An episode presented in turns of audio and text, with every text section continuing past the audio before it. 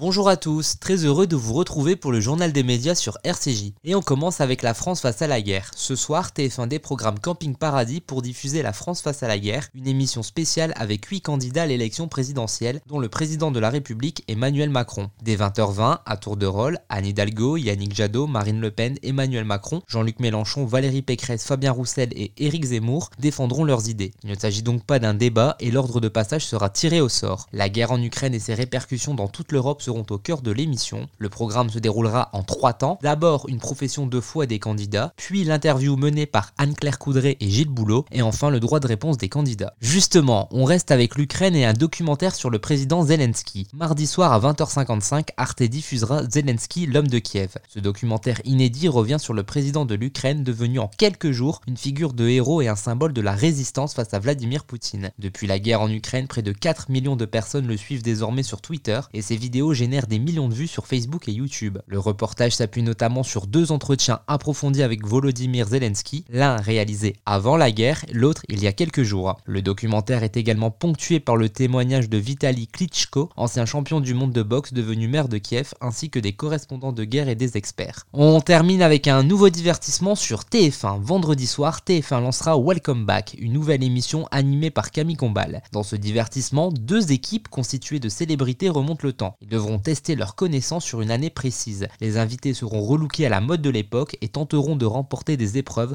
en répondant correctement à des quiz avec notamment des blind tests. L'équipe gagnante permettra à ses supporters dans le public de gagner des cadeaux. Il s'agit d'un format hollandais déjà adapté en Allemagne, en Belgique et en Pologne. Ce premier numéro portera sur l'année 1993. Vous avez rêvé de voyager dans le temps, de revivre une année que vous avez adorée, de se plonger dans les images qui nous ont émus, fait vibrer, fait rire ou encore pleurer Eh bien préparez-vous à faire un bond en avant vers le passé. Le temps d'une soirée, on va jouer tous ensemble autour des tubes les plus cultes, des modes les plus improbables, des couples mythiques de l'époque, bref, tout ce qui nous a marqué. Alors welcome back dans notre DeLorean, dans notre 205 à remonter le temps.